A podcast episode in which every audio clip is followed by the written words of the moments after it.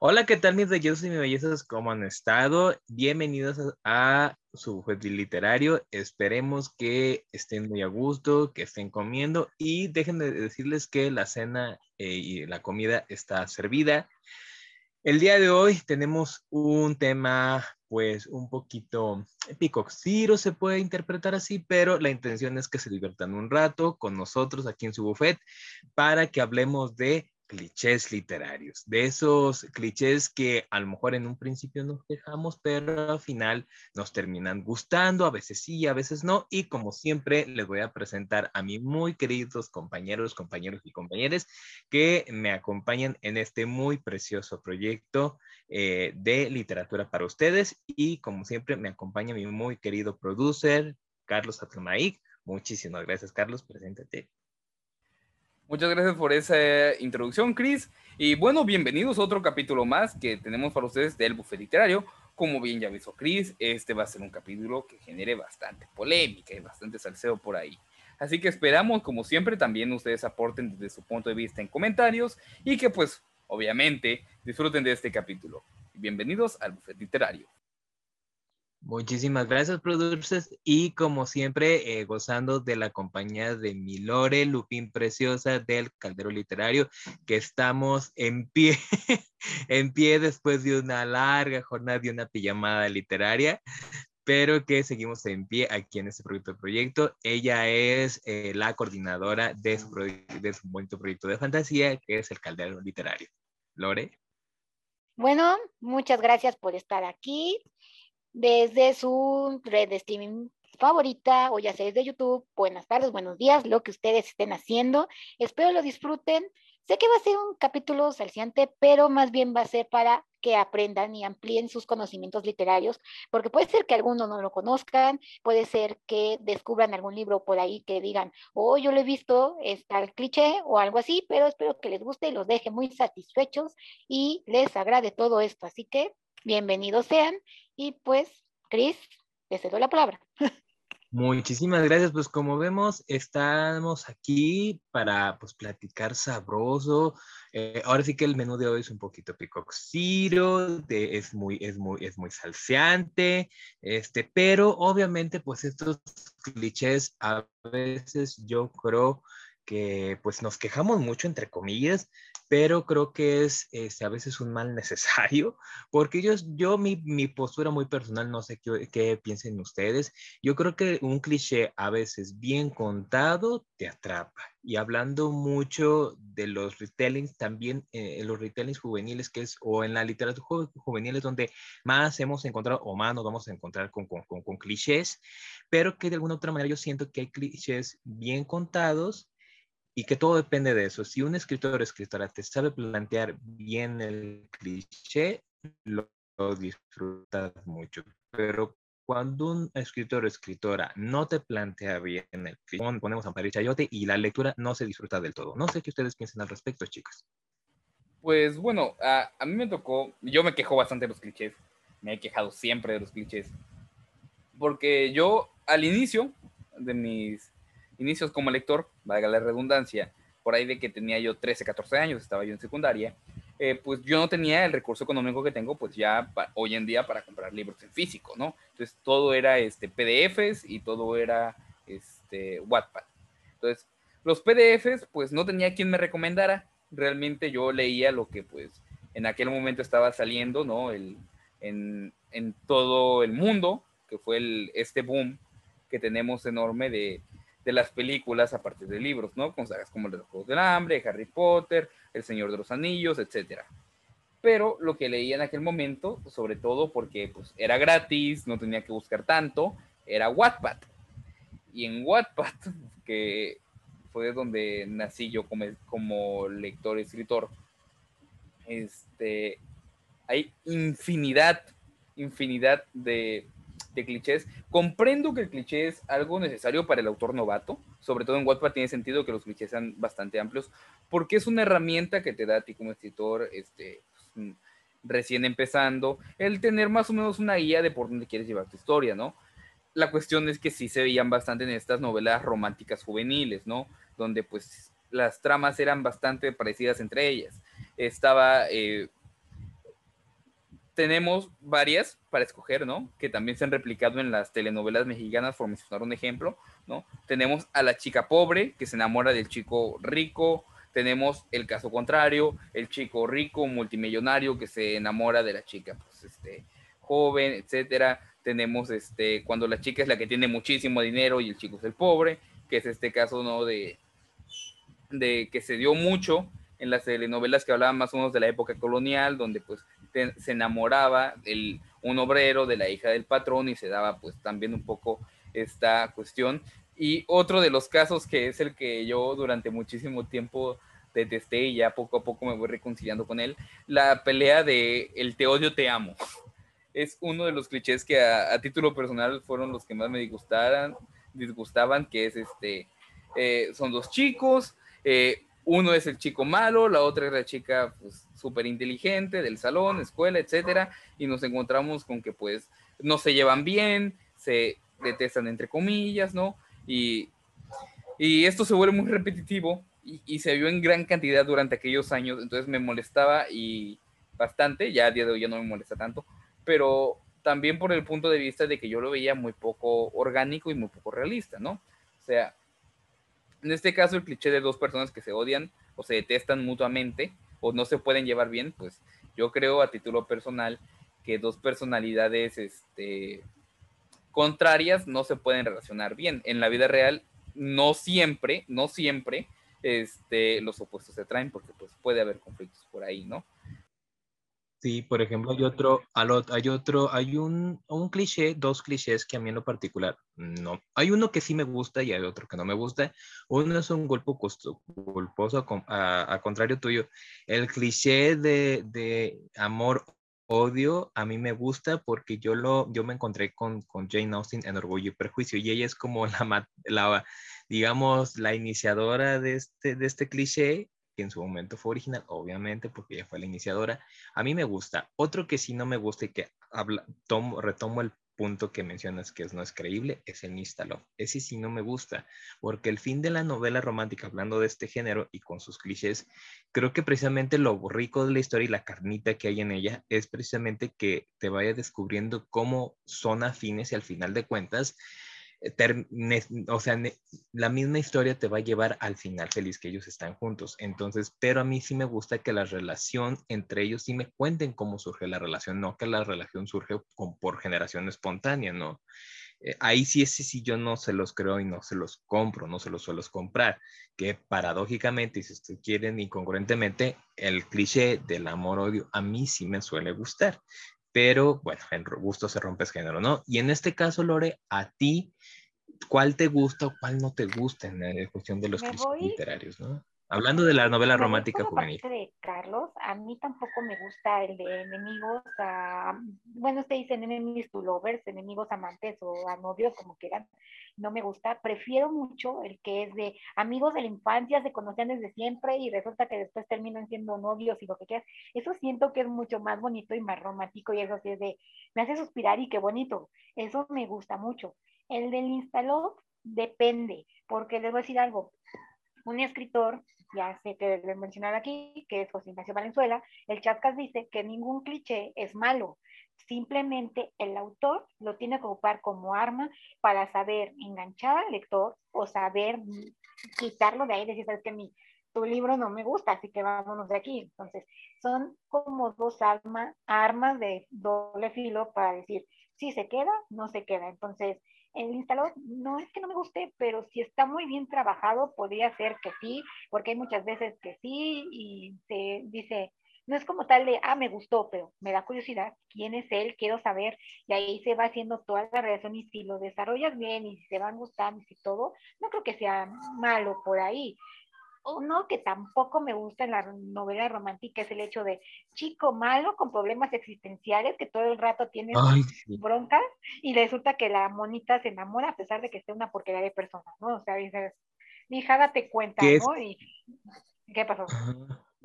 Que ese cliché precisamente, eh, ah, yo lo veo un cliché muy negativo porque hay historias donde de ese cliché parten otros o narran circunstancias como la romantización de la violencia en el noviazgo, que es malísima por el hecho de títulos como After, títulos como Maravilloso Desastre, donde eh, se, justifican, entre comillas, este es bajo el, estandarte de la relación, pero a final de cuentas son violencias, son situaciones que hacen mucho daño. Hay unos que sí, la verdad, no deben existir como ese, porque justifican muchas cosas que no están bien y podemos decirlo, para una persona, un new adult, todavía te lo paso porque ya son personas un poco adultas, ya están más conscientes, empiezas a madurar, sabes que está bien, que está mal.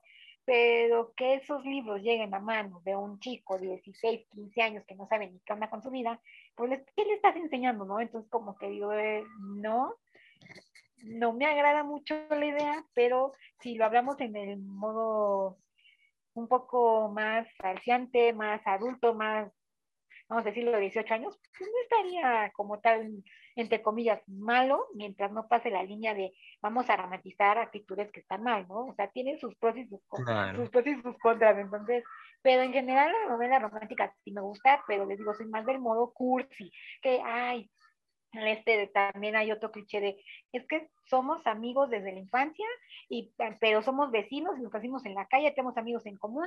Al monito le, me, le gusto pero a mí me gusta otro no el típico triángulo amoroso ese también me agrada mucho porque le da de dónde cortar la historia y estar viendo con quién caramba se va a quedar.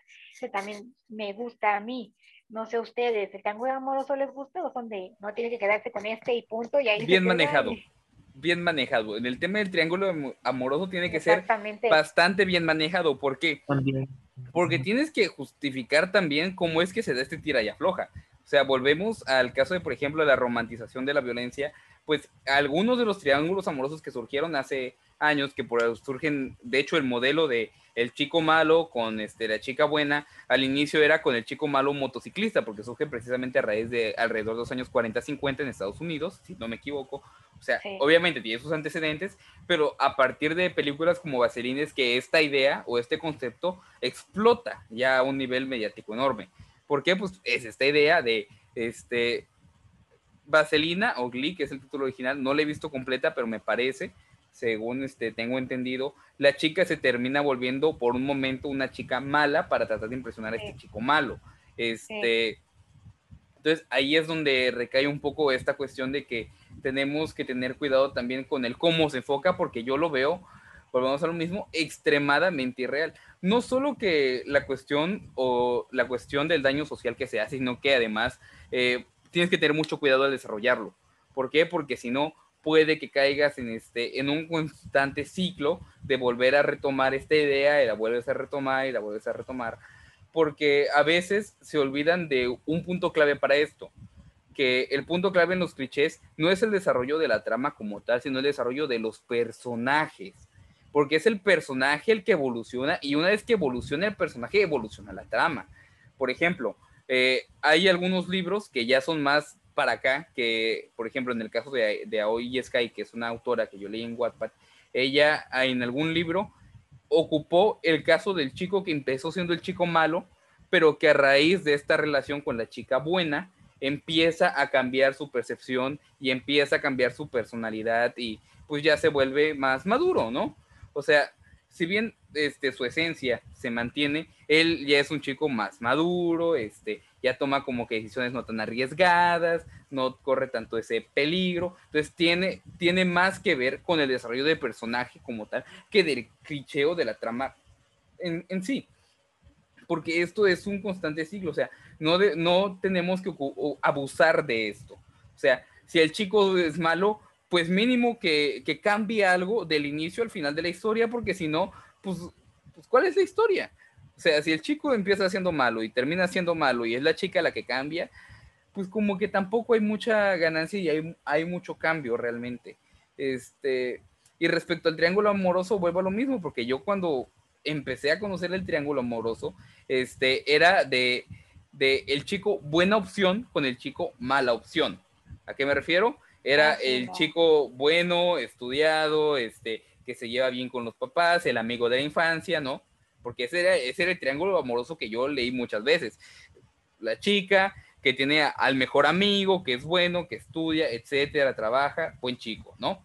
Y luego tenemos al chico malo, de pleitos, este, eh, le vale cachetes de la escuela, el futuro, etcétera, etcétera. Entonces, es este tira y afloja constante, ¿no? Se tiene que mantener. Pero ya, yo también siento que, que se linealiza mucho, en el sentido de que este, no ves tan, es más la cuestión del dilema que la cuestión del desarrollo de personajes. Y esa es la cuestión que a mí me queja mucho. Eh, platicábamos un poco fuera de cámaras de que uno de los puntos que yo evalúo en los libros que una vez que los termino de leer es el desarrollo de personajes y yo valoro muchísimo el desarrollo de personajes. Valoro, inclusive valoro más el desarrollo de personajes que el desarrollo de la trama, porque la trama puede ser la misma de principio a fin, pero son los personajes lo que hacen que la trama se vuelva interesante. El caso de Avatar. El caso de Avatar, por mencionarlo, saludo Eddie, este, Avatar mantiene la misma trama del inicio a fin. Avatar es un chico que acaba de nacer y después es que acaba de, no de nacer, pero pues que, que revive, ¿no? El Avatar después de 100 años aparece otra vez, este, y tiene que derrocar a la Nación del Fuego. Y la trama nunca cambia desde el principio hasta el final de la serie. Sin embargo, los personajes conforme van creciendo y se van desarrollando, hacen que la misma trama se vuelva más interesante, como es, ah, ahora sí van a poder vencerlos, ahora tienen un plan súper bien hecho, de seguro ganan esta vez. Fallan.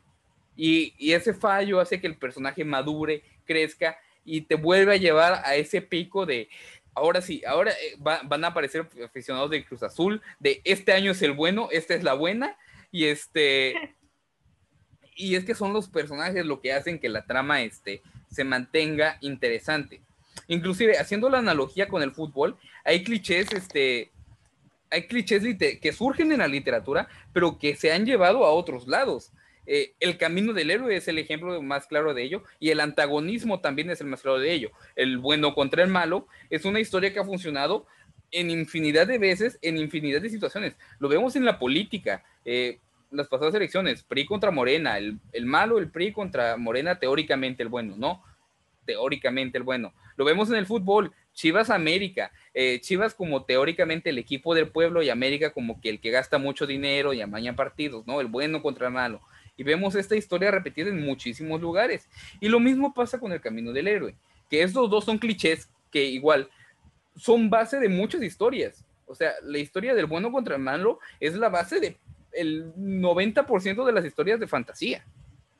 O sea, siempre tiene que haber un protagonista que va a ser el bueno y siempre tiene que haber un antagonista que va a ser el vano. ¿Por qué? Porque pues también ya está la categoría un poco del antihéroe, ¿no? Que surge con Deadpool y demás, que es como que el protagonista no es necesariamente bueno ni necesariamente malo, ¿no? Pero es el 90% de las historias de fantasía que tiene esta idea de el bueno contra el malo, ¿no? Y luego tenemos el camino del héroe que se ha trasladado al cine y a las series, que es eh, inicia en su casa, el protagonista inicia en su casa, sale de su pueblo, viene el viaje, la transformación, el descubrimiento, este, ya de ahí llega la batalla final, el fallo, crecimiento del héroe, etcétera, ¿no? Que son 17 pasos como tal del camino del héroe. Pero siento que ahí el camino del héroe es como, más que nada no es como tanto un cliché, podría ser sí, pero es una teoría que engloba demasiados clichés, porque empezamos con la cliché del elegido, ¿no? Vamos a pensarlo así porque es el camino del elegido. Estamos con el cliché del elegido, que es este monito, que segundo cliché, pierde a su familia, no vive con el tío, vive solo, es huérfano, pero siempre murió alguien a su lado y por alguna circunstancia tiene la misión.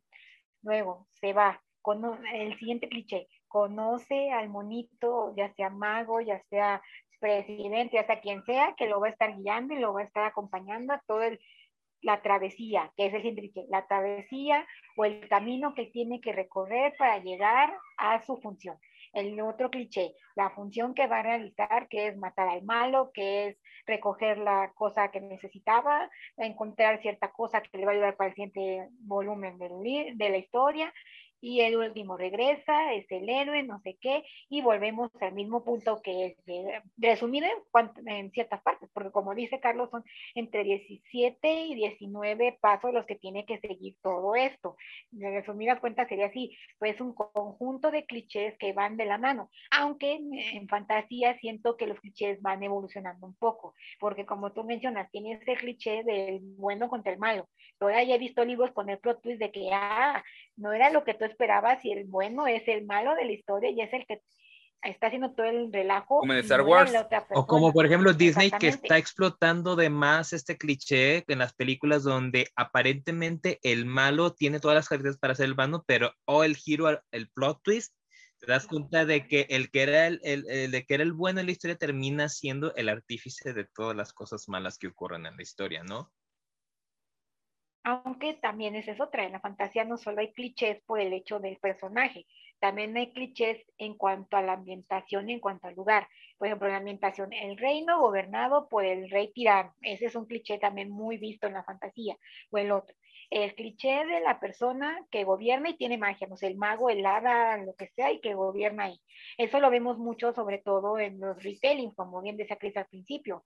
Los famosos retellings que son las princesas ay, el cliché de la mujer abnegada y todo, y que viene el príncipe a rescatarlo. Muy malo, por cierto, y siento que es muy tóxico ese cliché, pero es muy recurrente en las historias de retelling, que como su nombre lo dice, volver a contar una historia, se basan ya sea Cenicienta, ya sea cuentos clásicos, ya sea en una obra literaria, porque hasta he visto retellings de Orgullo y Prejuicio o de alguna historia como Ana Karenina, cosas así, o también puede ser de algún suceso histórico, por ejemplo, en este caso sería el steampunk, que también tiene sus propios clichés, con las máquinas, aparatos mecánicos, con, ay, es que siempre tenemos la máquina de vapor que nos va a ayudar y no sé qué, o crean sus aviones que son dirigidos por medio de vapor y cosas así, ¿no? Entonces siento yo que fantasía, sí, pero van evolucionando conforme a la historia y como dice Carlos, aquí es mucho de fijarse en evolución de personajes y evolución de trama. Eso creo que serían dos cosas que se debería ver en fantasía. En otros géneros, por ejemplo, el terror el cliché famoso de la casa embrujada, el cliché famoso del fantasma que anda persiguiendo a la persona, o el famoso cliché que ocupan de, es que todo fue un sueño y nada más estaba alucinando yo ahí y no era nada de lo que me decían, ni la casa no estaba embrujada, ni nada por el estilo, y ahí quedó el asunto. O el cliché de, ay, es que la, ocupar ciertos elementos ya muy conocidos como la Ouija o, por ejemplo, el exorcista que viene el padre y te hace todo el ritual para quitar al, monstruo de la casa y cosas así, ¿no? Creo que varía mucho en cuanto a género literario, pero si lo sabes explotar, son muy buenos y hay unos que en sí engloban a varios, como decía Carlos, el camino del héroe, pero que podrían evolucionar y cambiar a ciertas situaciones muy diferentes. No sé qué piensen ustedes. O por ejemplo, hay otro cliché, por ejemplo, la novela juvenil, que siempre, o que se estuvo repitiendo mucho a raíz del surgimiento de los Juegos del Hambre, que era la protagonista que tenía super habilidades y que de la nada tenía esas habilidades, ¿no? Ah, y de nuevo, el cliché del elegido, porque es lo mismo, la persona que viene a derrocar el sistema que está atacando a todo un país, una nación, un reino, etcétera. Ojo, aclaramos, no es que sean malos, simplemente es un fenómeno muy curioso que de los géneros que hemos hablado, al final de cuentas se combinan y surgen fórmulas muy buenas, como por ejemplo los Juegos del Hambre. Aquí el pero que yo a título muy personal pongo es que eh, a raíz de los Juegos del Hambre o a raíz de una cierta fórmula funciona, se llegan en cascada otros 20 títulos con el mismo esquema, nada más cambiando una cosita. O de 20. ¿Solo 20? Bueno, yo nomás digo 20, pero obviamente salen y con mínimas variantes que a final de cuentas, en esencia, volvemos, y si, lo, si, si los analizamos en, es, que en columna vertebral de, de trama, es la misma, o sea, la protagonista o el protagonismo que funge como el elegido, que es, que forma o, con él inicia la resistencia contra el gobierno opresor y a final de cuentas sobre él o ella recae la responsabilidad de llevar la paz a la Tierra Media o a Panem o a donde sea, ¿no? Entonces hay que decir otra cosa. Eh, los Juegos del Hambre son un retelling de Battle Royale, que es esta historia donde estamos en Japón y en una escuela, los muchachitos los ponen a pelear por su vida, como es en los Juegos del Hambre. Entonces, vean cómo decía yo que los retellings tienen mucho de dónde sacar, porque ocupan clichés hasta por abajo del piso. Tienen un, ya cuando son muchos, ya es como fan service para el público, ¿no? Ya es lo que le gusta ver y todo. Pero los clichés, como dice Chris, no son malos, es muy, subjetivo el asunto, es dependiendo la calidad que le dé el autor al desarrollar su historia. Son como herramientas que el autor ocupa para hacer que su historia surja o se vaya al caño y digas es horrible, ¿no? O sea, son, son prácticamente herramientas que ocupan para ciertas cosas que ya nosotros como lectores ya encasillamos por el hecho de que son muy repetitivos en ciertas historias. Por ejemplo, en las distopías, es muy cierto, tenemos el gobierno opresor, la chica que, o el elegido que va a salvar a este mundo, pero no sé si recordarás un caso muy sonado, divergente. No voy a decir el, el, spoiler, pero ahí la autora lo revolucionó porque no fue lo que todo el mundo pensaba y lo cambió, aunque a muchos no les gustó y todo porque se aplicó el spoiler y lo que quieras, pero...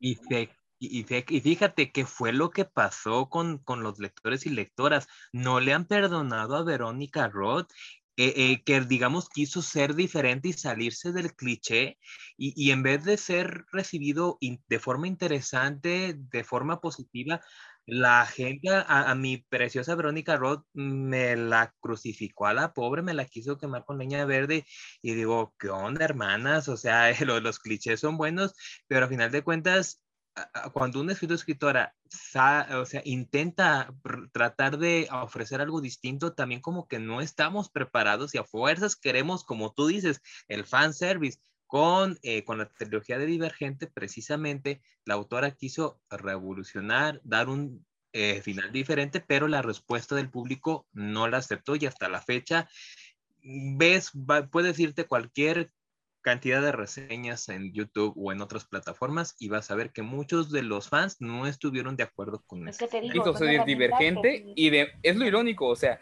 quiso ser divergente, quiso probar el punto de su propio libro y le resultó en contra, o sea, realmente probó que lo que ella narra en el libro era una analogía de lo real y lo probó con ella misma, o sea, a, a mí me parece muy irónico y muy bueno, muy, este, no sé, le da puntos extra para mí, no he leído Divergente, el primer libro lo leí, pero a la mitad realmente no me atrapó. Este... Esa es la cuestión, ahí voy. Yo creo que el cliché no le funciona por el hecho de que a partir del segundo libro todo se está yendo al caño, ya no tiene cómo rescatar la historia. Entonces, ¿qué te espera? Cuando un libro es malo, no sé si les pasa a ustedes, o he visto muchas veces que el, el, lector ya como que no le importa la historia y lo que quiere es fanservice. Entonces, la autora dijo, ¿sabes qué? No trato de hacerlo malo, obviamente, pero mi libro es malo, entonces tengo que rescatarlo con algo y no le salió porque ya cuando está malo quieres toda esa cosa que te vienen dando. Te acostumbras a ciertas cosas y dices, eh, ya vengo con esto, y me la cambio otra vez, pues ¿qué le pasa? No, yo esperaba que todo fuera color de rosa, no lo que me estás poniendo, ¿no? Entonces, como vamos a ser honestos, el segundo libro de Insurgente es una cosa que no tiene nada bueno, o sea, dime qué caramba tiene de interesante. Yo lo leí por el simple hecho de que en la película hay una parte, no voy a decir cuál, pero no viene en el libro, y yo me lo devoré porque quería ver esa parte, y no sale, o sea, está mal el libro que hasta en la película le cambian ciertas situaciones. Entonces, ¿quieres ver esa cosa que hace la autora? Pues obviamente no va, va a funcionar porque ya estás harto, quieres el fanservice común y corriente, ¿no? Tienes que saber atrapar al lector para poderle dar ese giro argumental que estás preparando. Sí. Pero fíjate, ahora sí que surgiendo, es un, es un caso muy sui generis y es bueno retomarlo, porque a final de cuentas, como un autor que intenta, si tú quieres rescatar la autor, a, a, su propio libro, su propia historia, pero a final de cuentas, como dice Carlos, muy interesantemente dice, a ver, se prueba a sí misma y dice, a ver, y a final de cuentas es real, porque si tú te vas a, trilogías como, lo, de, como la trilogía clásica de las distopías, como es el, Un Mundo Feliz, este, Fahrenheit y 1984, ves que no, es no terminan con un final feliz. Ves que el héroe, entre comillas, o digamos la persona que es el punto de quiebre para el sistema, que se empieza a cuestionar el sistema en el cual vive, vemos que no va a acabar bien, no va a acabar bien y no encuentre, no, no, no, ahora sí que el final feliz de las distopías viene, vino con la novela juvenil. Y digo, no está mal, pero a final de cuentas yo digo, está bien, pero yo, yo sí los invité para que date la oportunidad de conocer a los iniciadores. Es la cuestión aquí, no puedes juzgar que la, es que la parte feliz vino con la novela juvenil. No puedes juzgarlos porque son dos épocas diferentes. La época en la que están escritos los clásicos es una época más dura, más difícil, y si lo pones con el hecho de la sociedad cambiante y todo, va a ser un mundo un poco más opresor que lo que podemos ver ahorita, no lo sé, o sea, distopías no sé mucho el caso, pero digo, un libro clásico no vas a juzgarlo con un libro contemporáneo porque no se van. No, no se puede, porque el contexto social que vivimos es distinto, somos épocas distintas. Por eso. Me imagino que por el simple hecho de la época en la que Sí, porque... Es como el fenómeno de no somos Venezuela, ¿sabes? O sea, como lo que está pasando aquí en México de estamos mal, pero no somos Venezuela. Entonces, los finales, fe, los finales fatídicos de, esta, de este inicio de distopías, es decir, estamos mal, sí, pero no es extremo. Y es como que el extremo fue la línea de que si alguien la cruza o si alguien la iguala, esto es serio problema. this, is a, this is a big trouble. Eh, los, finales los finales felices ven a raíz de esta nueva ola de, este, de un poco del negacionismo también actual, porque siento que vivimos en un exceso de, de, positivismo. Pero, por ejemplo, México Land. Conocemos a Jaime Alfonso Sandoval, sabemos la calidad de escritor que es Jaime Alfonso Sandoval, y, su libro, de México Land, tiene varios clichés. Recae en el, en primero, el camino del héroe, el elegido, el final, el propio final feliz, el propio final feliz es un cliché. El propio final feliz es un cliché, prácticamente. Y en su momento, el final triste o el final trágico fue un cliché. Digo, entonces es, es un poco también entender que los clichés, eh, como ya hemos mencionado varias veces, no es malo. Depende mucho del autor y del desarrollo de sus personajes. El, si lo vas a calificar como malo, no, porque depende de muchos factores. Depende de también la, la, construcción del mundo, en algunos casos, de world building. Depende del desarrollo de personajes. Adelante, adelante.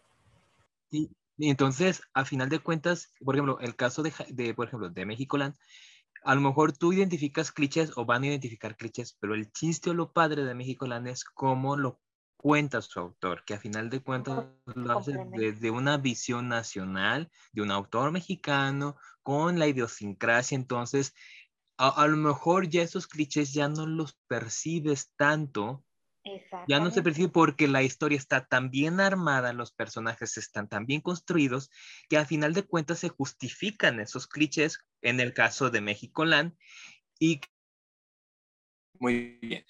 Eh, a final de cuentas, creo yo que este, precisamente México Land por eso es tan bueno, porque utiliza el, género de la distopía juvenil tan ahorita que está en un boom y a lo mejor retoma como estos, no le vamos a llamar clichés mejor, le vamos a llamar recursos literarios como lo hemos mencionado aquí.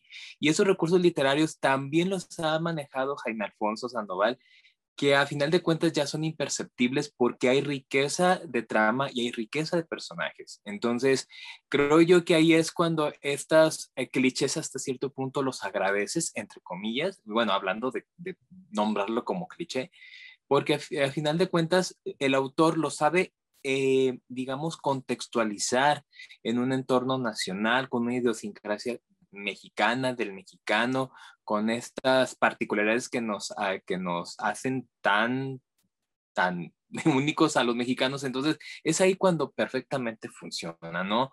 Y, y es así cuando agradeces hasta cierto punto, yo digo, ah, volvemos al punto, un cliché bien contado se disfruta, ¿no? No sé ustedes. Es que, es que desde ahí, desde el simple hecho de que es una distopía en México, México la está revolucionando. Ya cuando la trama te llama, porque es una distopía en México, o sea, cuando se había visto algo así, ya el cliché sale sobrando, sale solo, se va de la mano. Si el autor tiene un buen argumento, buena trama, buenos personajes, los clichés van de la mano. Son herramientas que el autor ocupa que ya se dan por sí solos.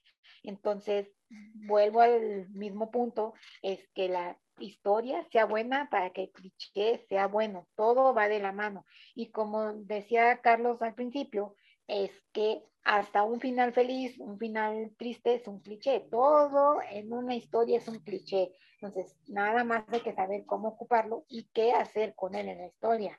Por eso te digo, México Land revoluciona por el simple hecho de ser México Land, México. O sea, no se había visto. Y a final de cuentas nos refleja esa, es, exactamente ese libro porque creo yo que el entorno social que vivimos y político en México es para que, digamos, vivimos en una distopía todos los días.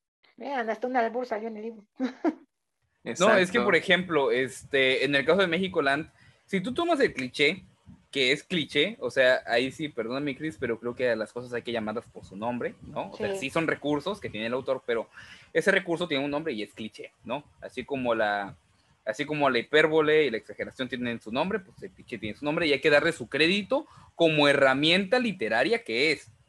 O sea, al final del día el autor es el que va a decir si, el cliché es malo o no.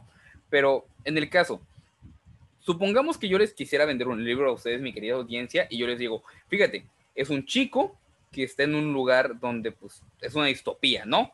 Y este chico es el que va a venir a derrocar la distopía. No me compras el libro, dices, ya leí 30 de esos. Pero si yo te digo, es un chico mexicano, en un México del futuro, es el cliché, sí, pero es que el elemento cambiante no es dentro del cliché, sino es externo, es un agregado al cliché. Y esa es la cuestión que también tenemos que manejar. Y por ejemplo, haciendo referencia, en Los Simpson, hablando de clichés, en Los Simpson hay un capítulo dedicado a, a cómo Bart y Homero tratan de hacer un libro. Este, y recurren a, a, a, precisamente tratar de romper el cliché. Está muy bueno ese capítulo. No recuerdo ni de qué temporada. Es de una temporada reciente, creo que es de la 29-30. Este, no estoy 100% seguro. Creo que sí. Pero. Sí. Donde este, quieren hacer dinero, ¿no? Y se juntan se juntan todos y arman, y, de todos los cliques que hay, arman una historia de vampiros no, arman que van todo a lo contrario. Y, un que, y, que, viven en, abajo del puente de Brooklyn y que, que es la entrada al mundo fantástico. Está divertido, me hiciste acordar y estoy... Ajá, entonces crean este cliché y crean este esquema que sí que realmente, digo, aquí vamos a hablar de una realidad, o sea, hay ciertas editoriales que por tratar de capitalizar, y eso no está mal, contratan a escritores para pues que generen historia y generar capital para la propia editorial y eso se traslada también en trabajo, ¿no? En trabajo para, para tanto el de las librerías como el escritor, como el corrector de estilo o como la persona que está en la imprenta haciendo el propio libro per se, ¿no? Sí, y ese libro es una parodia muy buena porque literalmente te, te, hablan de cómo, este, no, pues juntamos a todas las personas que medio saben de alguna cosa, ¿no? Y tratamos de hacer una historia súper original que nadie nunca haya sacado, con, rompiendo todos los clichés y de repente llegan y se las compramos y, y, te dice la editorial, no, le vamos a meter full clichés porque vende más. Y, Exacto, es como, that just happens. Es divertidísimo, o sea, ese, ese, capítulo se lo recomendamos mucho porque es precisamente eso, retoman todos los clichés, hasta creo que sale parodiado Neil Gaiman. Sí. Ahí sale Neil Gaiman. Ahí sale Neil Gaiman. Ahí sale que Neil dicen Gaiman. que todos los libros de fantasía juveniles son escritos por Neil Gaiman. E ese ah. es otro cliché de que todos los libros de fantasía sí. juveniles son escritos por Neil Gaiman. Y ese capítulo es buenísimo. O por ejemplo, hay otros capítulos donde, por ejemplo, es, es, es, cuando van a Inglaterra los Simpson y Lisa se encuentra contra a, a J.K. Rowling y le dice, por favor, cuéntame el final. Y ella le mira así muy feliz. Le dice, ¿cuál final? ¿En el que se casa contigo? Sí, la Lisa, sí. Es algo muy atípico en Harry Potter, pero bueno, eso se me hace típico porque muchos, no sé a ustedes si les pasa, pero a mí el cliché del elegido no me gusta mucho, porque ya ven que les digo que evoluciona demasiado, ya lo han tomado como el elegido y es medio menso y tiene a sus dos ayudantes que van a hacer todo por él.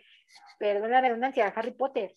Harry Potter se me hace nefasto, pero tiene a Hermione y a Ron que lo ayudan en ciertas situaciones. Entonces o su ayudante, que también en el 3 es mi querido Lupin, entonces también lo ayuda demasiado junto con Sirius, pero Harry en sí es un elegido muy chafa, porque ¿qué hace? Y ya he visto varios con este mismo síndrome, si quieren, que son medio mencillos por ahí, tienen a sus dos ayudantes, porque de ahí parte el otro cliché que se nos no olvidaba, el trío de oro, que le dicen así, que los tres principales que van a ayudar, que van a hacer, pero el elegido es medio babas y tiene a los otros dos que le ayudan, ¿no?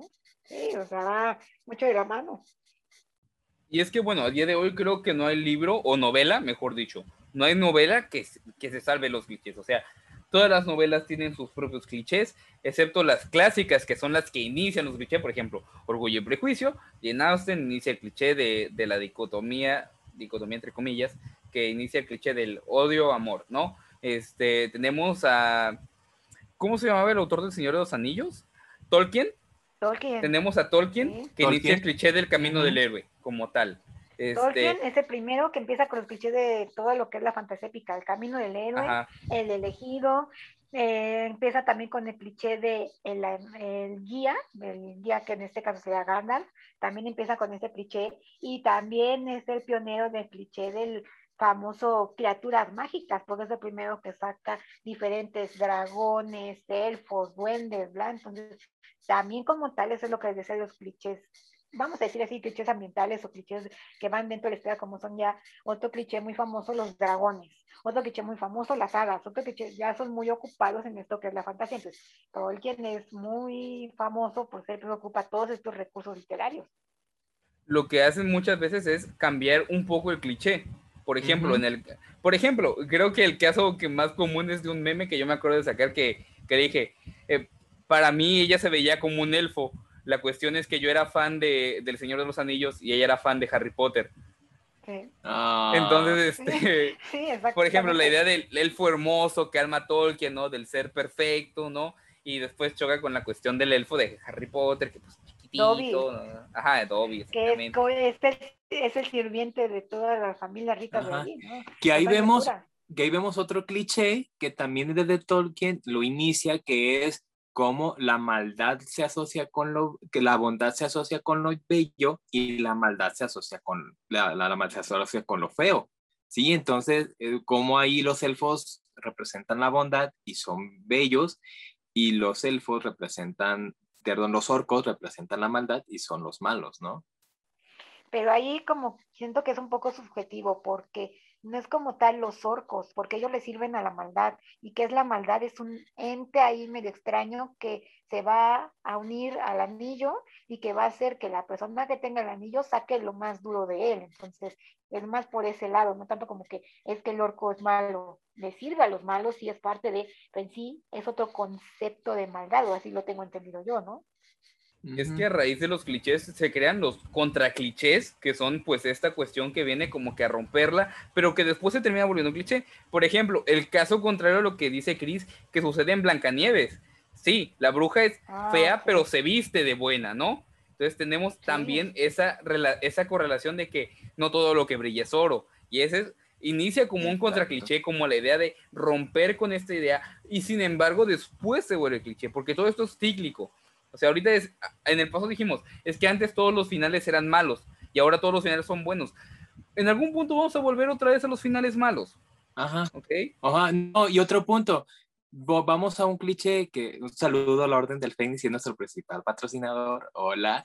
Y al final de cuentas, eh, vemos de Betty la Fea cómo hablamos del, le da la vuelta al ah, cliché, donde nos presenta a una protagonista que es entre comillas, fea y que para su escritor Fernando Gaitán fue un arriesgote el presentar esta fórmula en, un, en una época de lo políticamente incorrecto que es de donde yo vengo y que, y que vemos cómo este, este cliché le da la vuelta y nos presenta a la protagonista que es la historia de la Cenicienta tal cual, vamos a otro cliché tal cual y sucumbe a la transformación final, pero a final de cuentas vemos cómo es el cuento de la Cenicienta vista desde una Cenicienta aparentemente no bella, ¿no? Pensé que era del Y le funcionó tanto. Ajá, y le funcionó también, que es la novela, es la historia que está la más adaptada y doblada a más países inclusive que otras historias, otras, otras series. Entonces, creo que es un hito, creo que fue un fenómeno cultural y que sigue siendo y que sigue pegando precisamente por darle la vuelta al cliché. Como, mm, como mencionaba Carlos, o sea, le da la vuelta al cliché, es el, digamos, muestra un contra cliché. Es que digo, para cerrar, si ustedes quieren, nos quedamos con el hecho de que el cliché evoluciona y que conforme va pasando el tiempo tenemos los mismos, pero diferentes situaciones y se van adaptando a la época normal. Como lo dijo Chris, mm, Betty la Fea, o lo que dices tú, Carlos, lo de la Blancanieves, esto que no es bonito y no todo lo que dice, soy todo lo que quieras, o por ejemplo lo que hace Tolkien, o podemos ponerles infinidad de ejemplos, pero a la actualidad el mismo autor lo va acondicionando a sus necesidades, evoluciona y salen clichés nuevos. Entonces, creo que esta es una cosa de perspectiva de cada persona, pero de alguna forma que nos va a ir acompañando durante toda nuestra nuestra transición literaria, ¿no? Porque igual que nosotros vamos creciendo en lecturas, el cliché nos va acompañando porque todavía es un cliché. No sé si sería la conclusión a la que llegaríamos. Sí, precisamente creo que es, eh, precisamente a nuestros amigos con la excelente puntuación que dice Lore y yo la segundo en este, en este, en este punto estoy muy de acuerdo creo que el clichés vamos a tener hasta el final de los tiempos, ¿no? Eh, y a final de cuentas el, el, cliché va a evolucionar, ¿no? Ahora sí que ahorita mencionamos unos clichés, pero dentro de 10 años va a aparecer a lo mejor otro crepúsculo, eh, crepúsculo otros Juegos del Hambre, otro Harry Potter probablemente. Ajá, que es, otro, cliché. Entonces, el que entonces, las antiguas. Ajá, precisamente, y que obviamente, pues ojalá y la vida nos alcance para ver precisamente estos clichés y para seguir platicando, si es que llegamos a ese punto de con el, con este precioso podcast.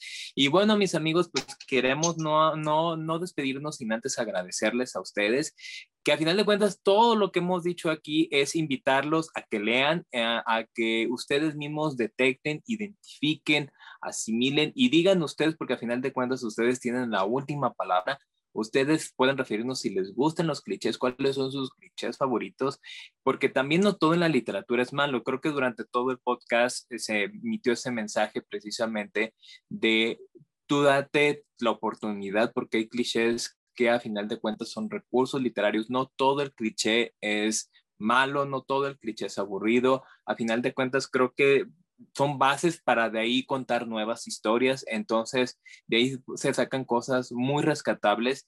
Y bueno, no me queda más sin, eh, ahora sí que mis queridos compañeros, compañeras y compañeros se presenten para ya dar por concluido las, eh, la comidita de hoy. Y bueno, pensamos con Lore. Bueno, gente, muchísimas gracias por estar otra vez en otro buffet. Espero este tema les haya sido muy satisfactorio, los haya dejado muy llenos y con ganas de querer probar otras cosas. Vaya, si quieren, les hago la invitación. Tenemos un montón de, de episodios atrasados que pueden ustedes checar, saber más de nosotros, compartirlos. Lleguen, que esto llegue a muchísimas más personas con el único fin de que aprendan y les guste este mundo y se pongan a leer como nosotros, ¿vale? Porque es lo que queremos, que aprendan y darles ese gusanito para la literatura. Y que les digo muchas gracias a que a Carlos, nuestro manager, producer, que me permite estar aquí. Ya saben que yo soy lo de Lupin, me encuentran en mi canal, en mi blog y en mi propio podcast, que es el Calero Literario. Los invito a pasar, a checarme y en todas mis redes sociales. Gracias por vernos y nos esperamos en otra próxima comida muy saludable que espero los llene y los haga querer adentrarse en este mundo literario. Gracias por verme. Gracias a ti, Lore. Muchas gracias, Lore. Y mi querido producer, adelante. Bueno, gente, esto ha sido todo por esta ocasión. Solo quiero cerrar diciendo que si tú, mi querido este, escritor aficionado o persona que quieres empezar a escribir, crees que los clichés no son este, buenos, pues quizá deberías intentarlo quizá como una primera historia para que la gente te conozca, sea una buena opción y que pues uno nunca puede perder la oportunidad de explorar nuevos horizontes. A lo mejor tú creas un nuevo cliché, a lo mejor tú rompes con un cliché y puede resultar de tanto bien como mal, pero al final del día, inténtalo. Los clichés son a veces entretenidos, depende de ti. Y pues muchas gracias por habernos escuchado y espero verlos en la siguiente. Y bueno, mis amigos, su servidor, su humilde servidor soy, soy Chris Martínez o Play, me pueden ubicar precisamente así en mi canal de YouTube, donde hay libros de señoras y mangas. Y así me pueden ubicar también en Instagram y en Twitter como Place. Muchísimas gracias, amigos. Esto fue el Buffet Literario. Les agradecemos enormemente que nos hayan escuchado y nos vemos en el siguiente menú. Hasta luego.